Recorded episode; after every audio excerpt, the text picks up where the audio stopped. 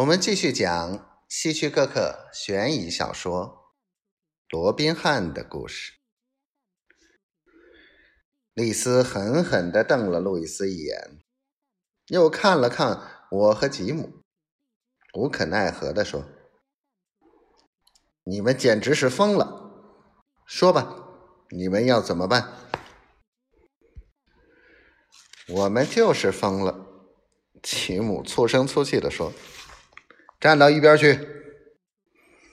说着，他绕过丽丝，走到保险箱前，弯腰取出里面的钞票，递给我。伙计，数一数。我点点头。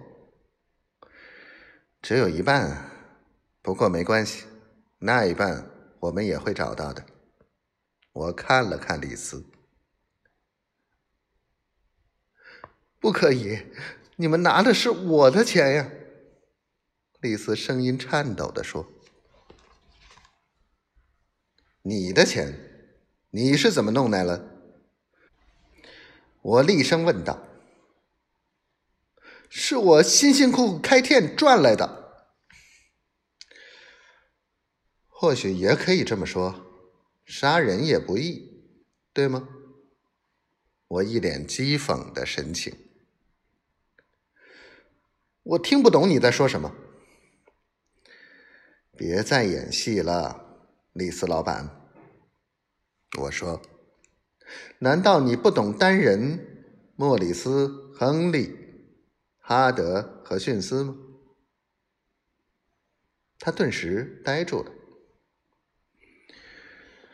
我们也差点成了你的第六个和第七个冤魂。我说。只是这次让你失望了，你大概还不知道吧？我给你的保险单是伪造的，是由我们社团提供的。那五个被你骗的人换名后，你就把他们全给杀掉了。我没有，丽丝狡辩着。我不再理会他。转身对路易斯说：“报警，就用他的电话号码给警方打电话。”说着，我从腰间抽出手枪。